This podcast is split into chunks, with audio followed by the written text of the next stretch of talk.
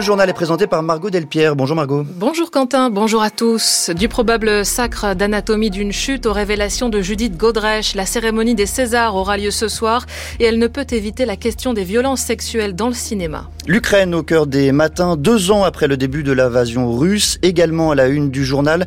Il sera question cette fois du soutien de la France à la culture ukrainienne. Le reportage à Hébron, en Cisjordanie occupée, où les Palestiniens dénoncent des violences toujours plus fortes depuis le 7 octobre. Certains disent même vivre en cage. Emmanuel Macron attendu de pied ferme au salon de l'agriculture qui ouvrira demain à Paris. Le président veut un grand débat. Stéphane Robert y revient dans son billet politique à 8h15. Plus encore que le palmarès, certains regarderont la cérémonie des Césars pour son approche des violences sexuelles dans le cinéma français. Beaucoup attendent des mots de Judith Godrèche. Ce soir, l'actrice a porté plainte contre deux réalisateurs, Benoît Jacot et Jacques Doyon. L'une de ses consoeurs, Isilde Lebesco, pourrait faire de même. Et hier, c'est un acteur, Aurélien Vic, qui a lancé sur le réseau Instagram un hashtag MeTooGarçon. Il dit avoir été abusé par son agent notamment. Nouvelle vague de témoignages dans un milieu trop souvent silencieux et complaisant, dénonce Judith Godrèche. Pour elle, les journalistes doivent aussi faire leur autocritique. Télérama est revenu sur ce que le magazine appelle un aveuglement collectif. Les cahiers du cinéma ont titré leur dernier numéro Les femmes sont dans la place. Par le passé, la critique a joué un rôle crucial dans cette histoire patriarcale, Chloé Le Prince. Les cahiers, en particulier, comme on dit depuis la naissance des cahiers du cinéma en 1951, ont contribué à façonner tout un imaginaire de cinéma et conforter au passage l'impunité dont jouiront certains réalisateurs, dans le cinéma d'auteur en particulier. En France, la cinéphilie a une histoire fondamentalement masculine et c'est ce que mettent en évidence des chercheurs comme Geneviève Cellier, historienne, ou Olivier Lambert, sociologue. Et si aujourd'hui la politique des auteurs, l'auteurisme comme on dit aussi, est au cœur de ce que dénoncent les actrices qui parlent d'un système où le réalisateur règne en souverain, cette expression politique des auteurs est une invention des cahiers du cinéma. On la doit à François Truffaut en février 1955. Le cinéaste était critique au cahier à cette époque où Bazin, Chabrol, Romer, Rivette, que des hommes, travaillaient à ciseler ce qui faisait le bon cinéma. Un formalisme haut de gamme principalement, négligeant l'histoire, trop vulgaire l'histoire, et privilégiant l'écriture filmique, ultime canon, au risque de fossiliser l'idée qu'un film, c'est l'œuvre d'un grand homme, et de fermer les yeux sur les conditions de production d'un film et l'imaginaire qui le sous-tend. Ces promoteurs d'un cinéma cultivé au début des cahiers du cinéma étaient déjà les héritiers d'une première tradition critique qui, elle, datait des années 20, des années 30. Des critiques qui s'appelaient Louis Deluc ou Jean Epstein cherchaient à ennoblir le 7e art pour sortir le cinéma d'une étiquette trop populaire, lui donner de la distinction. Et à cette époque, la référence c'était Hollywood et le cinéma légitime, par exemple celui de Douglas Fairbanks, un homme, un vrai, et pas un amant, écrit de Luc en 1920. 2023. Chloé Le Prince, le MeToo du cinéma français. Nous en parlions hier matin sur France Culture. Émission à retrouver sur notre site et l'application Radio France. Le cinéma par ailleurs solidaire de l'Ukraine face à l'invasion russe. On se souvient notamment de cette prise de parole du président ukrainien Volodymyr Zelensky au festival de Cannes il y a deux ans. Demain, cela fera deux ans pile que la Russie a déclenché cette guerre. Paris aide les artistes ukrainiens et participe à la protection du patrimoine en péril dans le pays. Le ministère de la Culture s'est mobilisé très tôt et poursuit son engagement, Benoît Grossin. Cet engagement a débuté par le déblocage d'un fonds d'urgence d'1,4 million d'euros dès mars 2022 pour assurer la protection des premiers professionnels de la culture et des médias arrivés en France. C'est maintenant un fonds permanent d'un million d'euros par an pour l'ensemble des artistes en exil qui permettent à la Cité internationale des arts en plein centre de Paris de poursuivre l'accompagnement de projets artistiques de créateurs ukrainiens et russes dissidents, une trentaine accueillis dans ces ateliers logements depuis le début de la guerre. L'association L'Atelier des artistes en exil continue à répondre au téléphone à des questions administratives et de résidence. Sur les quelques 3000 bénéficiaires de l'assistance jusqu'à présent, les Russes sont majoritaires avec plus d'un millier de demandes de visa. Ils sont plus nombreux aussi que les artistes ukrainiens à devenir membres de l'association pour profiter d'espaces de travail dans ses ateliers à Paris et à Marseille. Autre soutien du ministère de la Culture, en direction des professionnels ukrainiens du patrimoine. Une quinzaine d'entre eux ont été accueillis en juin dernier, trois autres à l'automne. dans des musées français pour des rencontres scientifiques sur les questions de conservation et de restauration. Cette coopération pourrait être approfondie dans les mois qui viennent avec des interventions en Ukraine même où 341 sites culturels ont été endommagés ou détruits selon les derniers chiffres de l'UNESCO. Depuis le début de la guerre, la France est aussi intervenue en tant que membre de la Fondation Alif en contribuant au budget de plus de 5 millions d'euros qui a permis de protéger les collections ou les bâtiments de 300 musées, bibliothèques et archives sur tout le territoire ukrainien. Benoît Grossin qui signe le dossier du 845 pour aller plus loin consacré à l'Institut ukrainien en France.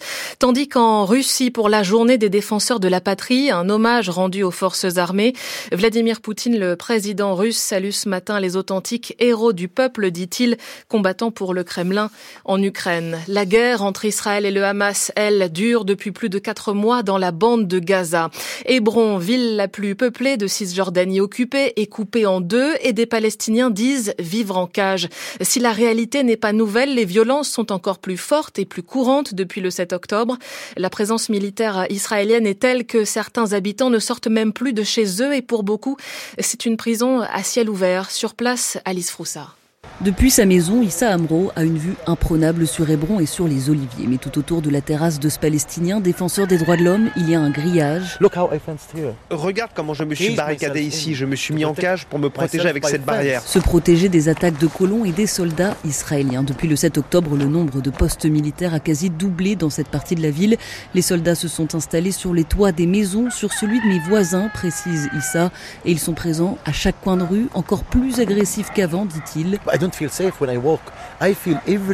Je ne me sens pas en sécurité quand je marche. J'ai l'impression qu'à chaque pas, je pourrais me prendre une balle. Uh, C'est à ce niveau. Les soldats pourraient me tirer dessus sans explication. Ils ont tué de nombreux Palestiniens et personne ne s'en est soucié.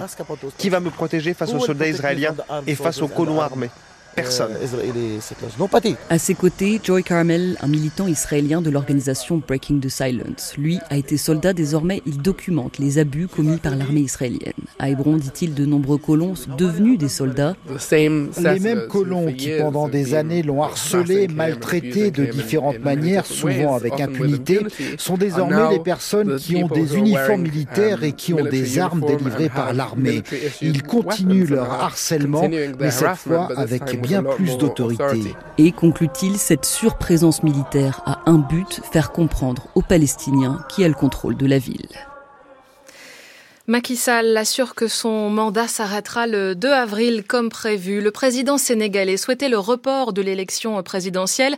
À l'origine, elle devait se tenir après-demain. Sans son suivi des semaines de crise dans le pays, des manifestations réprimées, la nouvelle date de l'élection n'a pas été fixée. Macky Sall évoque un dialogue politique à venir et par ailleurs, il se dit prêt à libérer Ousmane Sonko, figure de l'opposition incarcérée depuis juillet dernier.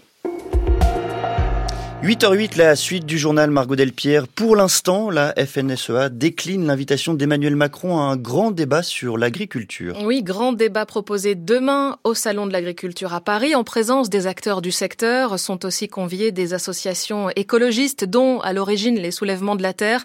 Mais face à la colère des agriculteurs, l'Elysée a retiré le collectif des invités. En attendant, le gouvernement a multiplié les annonces ces derniers jours pour tenter de contenir la mobilisation. Olivia Grégoire, ministre déléguée à la consommation, propose à son tour l'Origin Score. Elle veut réfléchir à un dispositif commun à tous les distributeurs sur le modèle du Nutri-Score, Mathilde Cario.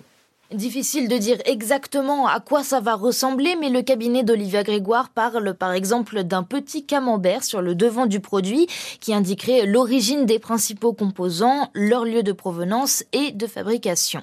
L'idée, c'est d'avoir un dispositif à la fois commun et officiel, d'une part parce que ça existe déjà dans certains supermarchés, je pense au Franco-Score d'Intermarché ou au savoir d'achat chez Leclerc. Là, ça serait le même pour tout le monde, et aussi ça permettrait d'officialiser un petit peu tout ça et de ne plus se faire berner par de petits drapeaux français qui peuvent être affichés sur certains produits sans critères définis. Par exemple, des mayonnaises qui portent ce drapeau alors que dans la composition, seuls les œufs sont d'origine française. Évidemment, cette démarche ne peut être que volontaire. Aucun supermarché, aucun industriel ne sera obligé de le mettre en place, comme le Nutri-Score d'ailleurs. Ce genre de réglementation contraignante se fait à Bruxelles et pas à Bercy. Mais justement, l'idée, c'est de le mettre en place d'ici l'été pour voir si ça prend et de le porter ensuite au niveau européen au moment de la révision du règlement INCO sur l'information aux consommateurs en 2025. Parmi les difficultés du monde agricole, le renouvellement de la profession en proie à une crise démographique inédite. Et les femmes, indispensables à ce renouvellement, restent confrontées toute leur vie à des inégalités de genre malgré l'évolution de leur statut ces dernières décennies. Un quart des agriculteurs sont des agricultrices. En Loire-Atlantique, Catherine Pétillon a rencontré Annie Hong, éleveuse de vaches en agriculture bio. Elle fait partie du CIVAM de son département qui accompagne les agriculteurs et agricultrices, notamment vers la transition agroécologique. Il y a dix ans, Annie Hong a lancé un groupe de femmes et avec une dizaine d'entre elles, elles ont suivi une formation à la tronçonneuse. On s'est retrouvé avec des femmes euh, nouvellement installées, on va dire, et euh, on s'est rendu compte, en discutant avec une collègue, je me suis rendu compte que ben, on avait eu les mêmes arrêts de travail, les mêmes un peu coups de blues euh, en même temps. Et on avait vécu ça chacune de notre côté. Et donc, on a monté un groupe de femmes paysannes du CIVAM 44. Et donc, on a travaillé plein de thématiques, la communication, le, hum, au sein de nos collectifs, la pénibilité au travail, l'ergonomie au travail, tout ça. Et puis, on s'est rendu compte, euh, bah, tu vois, qu'on a créé un groupe, euh, il y avait une dynamique où on se retrouvait. Et après, il y a des nouvelles qui sont arrivées, Pauline, plein d'autres. C'est comme ça que c'est parti. On s'est rendu compte que entre femmes, on osait plus euh, de se dire les choses, on rencontrait des, choses, des difficultés similaires. Donc c'est comme ça. Et euh, c'est peut-être plus après dans l'avancement de nos rencontres que voilà, on a plus réfléchi à la place en tant que femme euh, et qu'on a eu des revendications un peu plus politiques, on va dire. C'est plein de questions que je m'étais pas posées, quoi. Voilà. Témoignage d'Annie Hong recueilli par euh, Catherine Pétillon qui signe le grand reportage de la rédaction de France Culture. C'est à écouter ce soir à 17h. Agriculture, les femmes creusent leur sillon. Accusé d'avoir euh, proféré dans des prêches des appels à la haine visant les femmes, les juifs ou une société française pourrie selon lui, l'imam euh, tunisien Majoub Majoubi de la mosquée de Bagnols-sur-Cèze dans le Gard a été arrêté hier à son domicile et expulsé vers la Tunisie dans la soirée. Seule la Vendée les Deux-Sèvres restent en vigilance orange au cru ce matin. Les Deux-Sèvres où hier un automobiliste est mort noyé dans sa voiture. La tempête Louis a balayé la France. Hier soir, 90 000 foyers étaient sans électricité selon Enedis, plutôt dans le nord du pays. Si l'alerte a été levée dans les Hauts-de-France, les inondations deviennent une routine pour les habitants de la région. Pour certains, c'est le ras-le-bol. Ils veulent vendre leur logement. Le gouvernement a donc mis en place le fonds Barnier. Du nom de l'ancien ministre de l'Environnement, Michel Barnier. Il permet à l'État d'acheter les biens sinistrés, mais à certaines conditions, Talita Thierot. En novembre, une trentaine de maisons ont été inondées à Andres, dans le Pas-de-Calais. Jean-Michel Roland, retraité, en a fait les frais.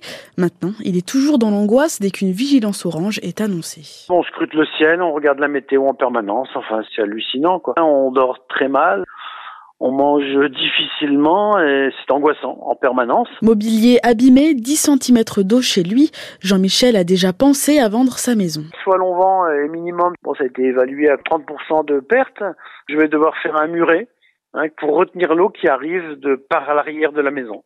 Ça va me coûter 10 000 euros et là je ne serai plus inondable. Mais ça c'est à ma charge. Je le vis très mal, très mal, très mal. Pensée sombre. Euh, Dépression certainement. Abattu, il n'est pas éligible au fonds Barnier. Il y a un critère important à respecter, explique François de Coster, maire de Saint-Omer et vice-président de la région Hauts-de-France. Si euh, le montant estimé par euh, les euh, assurances est au-delà de 50% de la valeur vénale de la maison, eh bien dans ce cas-là, le fonds Barnier peut permettre l'acquisition de cette maison jusqu'à 240 000 euros qui peuvent vous permettre de vous reconstruire euh, un logement ailleurs que le lieu qui a été considéré comme devenu euh, très dangereux. Pour bénéficier du fonds Barnier, l'assurance du propriétaire doit également couvrir les catastrophes naturelles.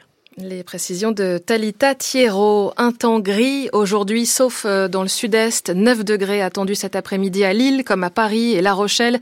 12 à Lyon, jusqu'à 14 degrés à Perpignan.